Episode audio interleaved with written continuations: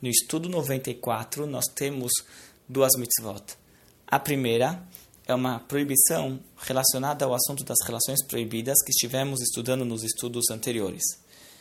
Foi mencionado em um estudo anterior que toda essa lista de relações proibidas, que são vários mandamentos, várias proibições, que é essa lista de relações proibidas, a Torá está se referindo ao ato sexual propriamente dito, nada em torno do ato.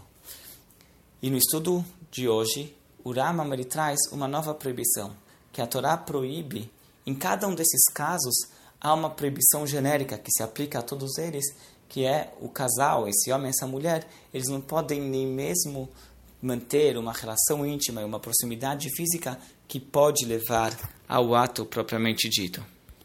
Na segunda mitzvah desse estudo, introduzimos o assunto da alimentação kasher. E a primeira mitzvah que o Maimonides traz sobre esse assunto é a mitzvah de buscar e verificar os sinais que identificam o mamífero kasher.